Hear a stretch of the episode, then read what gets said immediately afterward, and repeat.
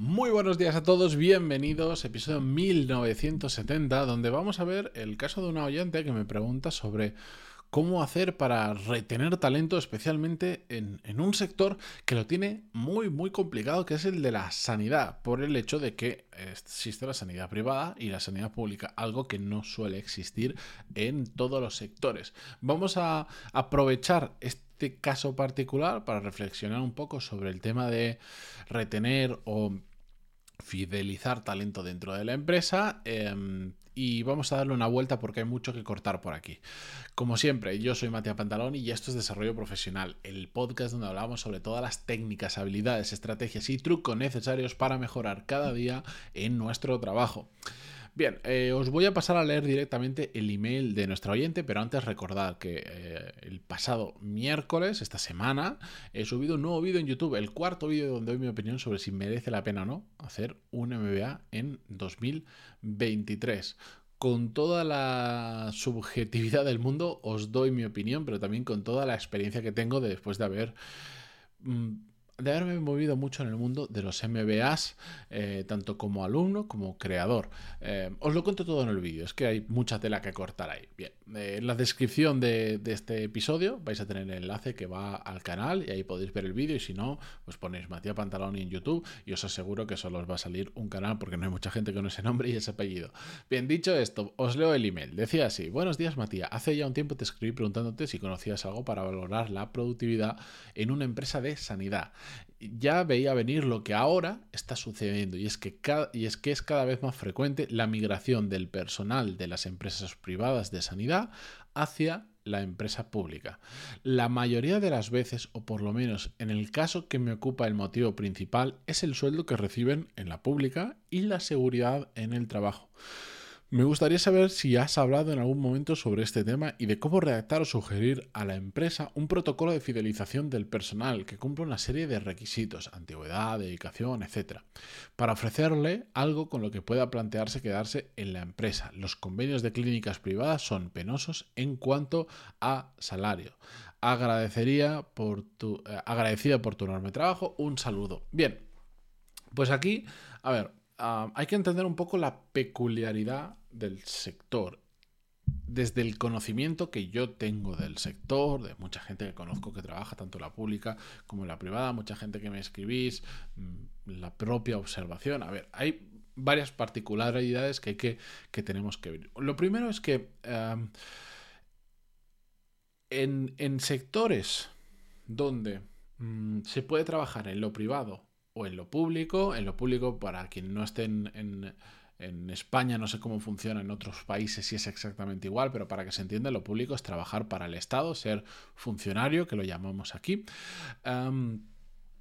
es cierto que en puestos que suelen ser medio bajos, la empresa pública ofrece normalmente un mejor salario y otras ventajas como la, seguridad laboral, la estabilidad laboral, que sabes que te contratan y, salvo que seas un gañán que la líe muchísimo, no te pueden despedir y eso es algo que la gente valora muchísimo.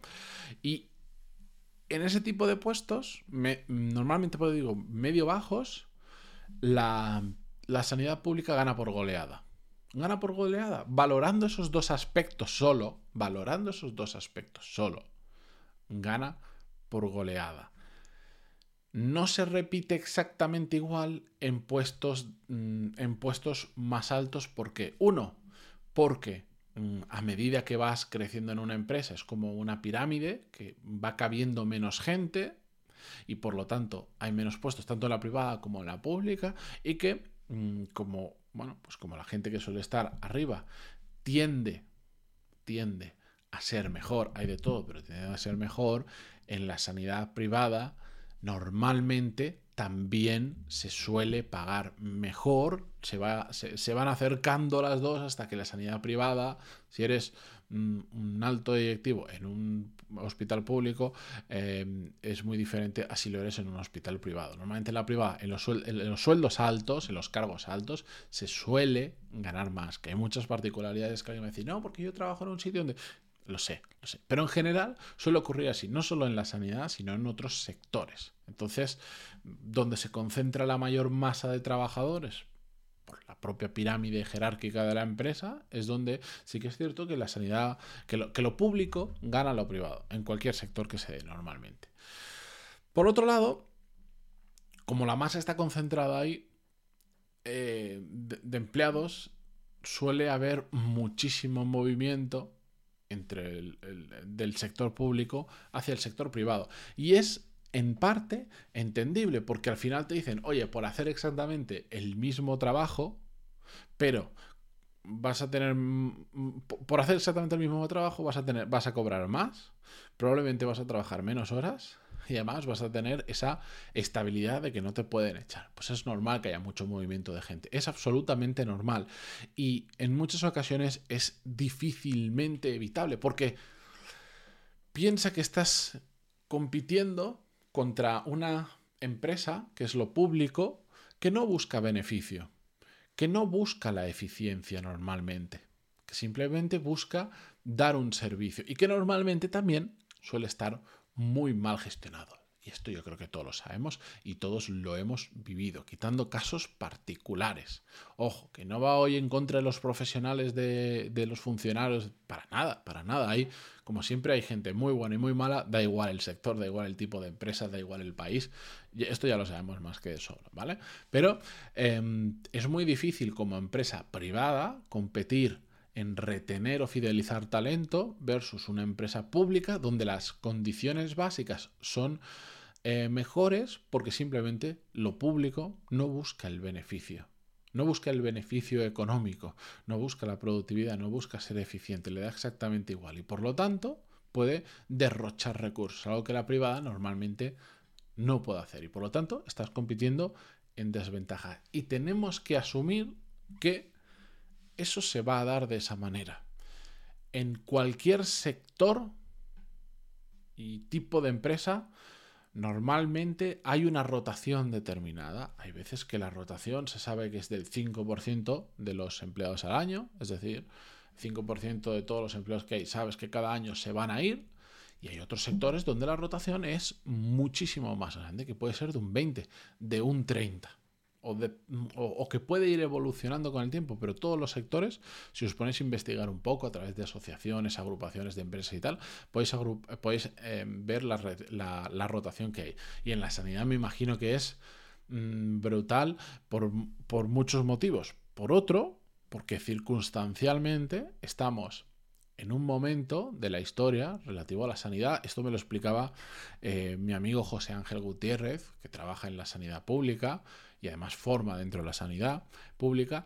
Em, él me decía, por ejemplo, que se está dando ahora y en los próximos más o menos 10 años se va a dar un fenómeno que es el relevo generacional de una gran masa, por ejemplo, de, gente en, en la sanidad que entró allá por los años 70 cuando se creó lo que es actualmente, lo que conocemos actualmente como la seguridad social, como el, sistema sanitario que actualmente estamos viviendo en España, se creó ese modelo de centros más pequeñitos, pero, pero muchos más centros en lugar de concentrarlo en hospitales, se creó por los años 70.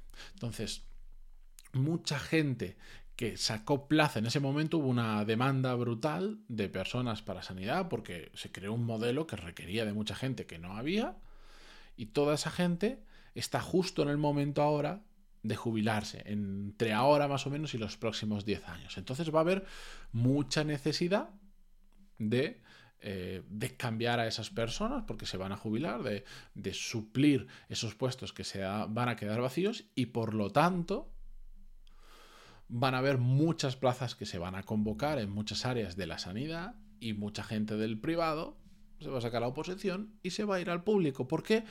Porque va a haber mucha posición abierta y va a ser mucho más fácil que hace 10 años entrar en una, en, una, plaza pública. Y sí, ya sabemos que mucha gente lo prefiere, lo prefiere porque le pagan más, trabaja menos y encima tiene seguridad, pues va a haber un movimiento, ya lo está viendo, un movimiento brutal de lo público a lo privado. Ostras, ¿esto es un fastidio para la sanidad privada? Por supuesto, para las empresas privadas, imaginaos la rotación que tienen y que van a tener de personal sanitario. Pero es así, tenemos que entender la circunstancia que se está dando. Aunque nosotros lo hagamos genial, estos son factores externos a nosotros como gestores o dentro de la empresa que no podemos cambiarlo, que es así. ¿Qué podemos hacer? Bueno, pues siempre hay muchas cosas que se pueden hacer para retener talento. Aparte de las más obvias, como puede ser, oye, si tú tratas espectacularmente bien a la gente y está muy a gusto donde está trabajando, ¿Vas a conseguir retener a todo el mundo? No. Pero hay gente que está dudando que es que trabajar en lo público no todo es bonito. Después, si tú quieres crear una tienes la ambición de crear una carrera profesional en lo público, es muy, muy complicado porque em, muchas veces dependes de lo político para seguir creciendo y no te quieres meter ahí. Em, en lo público también hay... Si normalmente en cualquier empresa te vas a encontrar gente que trabaja a desgana en lo público, pues solo estaba contando la parte bonita, mejor sueldo, menos horas, estabilidad laboral, pero también hay muchísima gente que está absolutamente amargada porque, atraídos por esas condiciones, se meten en trabajos o en cosas que no les gustan. Y el primer año, los dos, tres, cuatro, X años lo aguantas bien, pero cuando eso es el resto de tu vida, pues yo entiendo, yo entiendo encontrarme un funcionario con cara de culo que te mira como diciendo, llevo 20 mm, años detrás de esta misma ventanilla o haciendo esto exactamente lo mismo, detesto mi vida, maldito el día que me cambié y me vine a hacer esto, pero es un trabajo estable. ¿Vale? Entonces, mm, si tratamos bien a la gente, muy, muy bien a la gente, hay personas que están dudando de cambiarse o no y que igual eso les ayuda. Por supuesto, por supuesto, si pagamos bien, pagar bien no siempre tiene que ser mejor que el otro. Tiene que ser algo que la gente percibe decir, ostras, vale, es, cierto que en lo público me pagan más, pero tampoco me pagan mucho más. E igual no me compensa meterme. Por la poca diferencia de dinero que hay, y yo estoy en una empresa que estoy a gusto, que me gusta, que puedo crecer profesionalmente, pues me compensa la pena quedarme aquí. ¿Qué más cosas podemos hacer? Pues yo miraría hacia afuera y diría, oye, ¿en qué otros sectores tienen también problemas de rotación y cómo lo están solucionando? Por ejemplo, em, en, un sector que tiene siempre ha tenido rotación, pero en los últimos años está teniendo mucha más rotación de lo normal por diferentes motivos, es el de la consultoría. Si vivís en una gran ciudad, que es donde se suelen concentrar las grandes consultoras, Madrid, Barcelona, por ejemplo, Valencia, Sevilla, tal, y conocéis gente que esté un poco en el mundillo, sabréis que están como locos porque la gente se va de esas empresas, pues tienen más rotación de lo normal. Entonces, bueno, oye, pero ¿y qué están haciendo? Porque estas empresas no son precisamente tontas, ¿saben? Son, gente muy buena trabajando ahí. Y bueno, vamos a mirar qué están haciendo, por ejemplo, estas consultoras. Pues desde pagar muy bien hasta, por ejemplo, algo que mucha gente que está ahí lo valora, es que em, tienen un plan de carrera muy claro. ¿Vale? uno de los beneficios, si tú lo que quieres es tener muy claro una carrera profesional y decir quiero saber los siguientes pasitos que puedo dar hasta tener un buen puesto y no sé cuánto, el mundo de la consultoría es fantástico. ¿Por qué? Porque es que casi hay un patrón de los diferentes puestos que hay y más o menos si haces las cosas bien el tiempo que tardas. Oye, entras como consultor junior, después entras como de junior pasas a consultor senior, de consultor senior pasas a manager junior, de manager junior a manager senior, de manager pasas a director, de director habrá uno dos director junior senior, no sé, y después pues, puedes llegar a partner y más o menos los años para conseguir eso es pum pum pum. Tú sabes que entras el año 1 y al año 10, por decirlo algún no sé exactamente, ya puedes estar siendo director. Y cinco años de director y haciéndolo bien, puedes llegar a ser partner. Y en ese partner ya puedes estar ganando no sé cuánto dinero. Y estos serán los objetivos. Y esto no sé cuánto. El camino está completamente dibujado. Y eso a muchas personas le genera tranquilidad. ¿Por qué? Porque necesitan ver, hay gente que necesita ver muy claro cuál es ese camino profesional hasta alcanzar lo que ellos quieran alcanzar. Bueno, pues esa es una herramienta no solo de organización dentro de las consultoras, sino que les ayuda a retener talento. Yo os lo aseguro porque yo he tratado de fichar en más de una ocasión gente que venga de consultoría, porque bueno, tienen determinadas habilidades que para lo que yo busco me viene muy bien, y hay mucha gente que se cae por el proceso porque, porque literalmente, si tú no tienes un plan de carrera tan claro como eso, no quieren entrar. Porque ellos están diciendo, joder, yo llevo aquí siete años, ya voy por, no sé, por manager junior, si estoy dos más, ya podré ser manager senior y después puedo ser director y no sé cuánto. Buscan eso. Bueno, pues esa es otra forma de retener talento. La cuestión, y a lo que me refiero con todo esto, es que al final, en el caso del oyente que me pregunta sobre esto, no hay una receta. Yo no te puedo decir, haz esto, esto, esto, esto. Es un tema de, oye, mira el abanico de cosas que se pueden hacer para retener a la gente, para fidelizar y para que la gente se quede en tu empresa y ve planteando, ve viendo cuál tiene más sentido para tu sector. Igual en tu sector no tiene sentido hacer ese plan de carrera. O sí, busca otros sectores donde haya mucha rotación y piensa, pregunta, averigua qué están haciendo esos sectores. Y mira a ver cuál es la solución que puede cuadrar para lo que vosotros estáis haciendo. Oye, igual no tienes capacidad para tomar ese tipo de decisiones. Es posible, pero, pero eh, puedes sugerir a tu jefe o a quien corresponda, decir, mira, yo es que me le he dado unas vueltas, he buscado todo esto y mira, estas podrían ser diferentes alternativas. ¿Cuáles cuadran? ¿Cuáles no cuadran? Y solo ese ejercicio de reflexión a ti ya te va a aportar un montón, pero además esa sugerencia hacia arriba, pues puede aportar mucho, te puede aportar visibilidad, que la gente vea que tienes interés, que has hecho un, que, que no vienes con la idea loca de no, es que no retenemos talento. Eso, que a mí es una cosa que me fastidia. La gente cuando viene dice, no, es que no estamos haciendo bien esto. Ya, ya, vale, que sí, sí lo tenemos claro, pero ¿por qué no vienes con soluciones en lugar de con problemas? Porque el problema más es que ya lo conocemos. Pues aporta mucho que alguien venga con potenciales soluciones. Que después ninguna cuadra, pero al menos dices, esta persona ha investigado, ha buscado se lo ha tomado en serio. No solo identifica el problema, sino que busca potenciales solución. Es maravilloso, si es lo que falta gente así. Así que ahí te dejo em, al oyente que me envió este email esos deberes y a vosotros espero que os haya gustado la reflexión sobre retener barra fidelizar talento, que no es exactamente lo mismo y un día si queréis hablamos sobre ello, pero ahí no voy a entrar a matizarlo porque es largo de explicar. Con esto yo me despido ahora sí hasta la semana que viene. Muchísimas gracias por estar al otro lado, en Spotify, en YouTube, ahora desde que me he estrenado con YouTube, con la, esta plataforma, llevo la friolera cantidad de cuatro vídeos subidos, pero la semana que viene cinco, y a la otra seis, y a la siguiente ocho, nueve, y así como pasó con el podcast. Mm, sea donde sea que me veis o me escucháis, gracias por estar al otro lado y hasta la semana que viene. Adiós.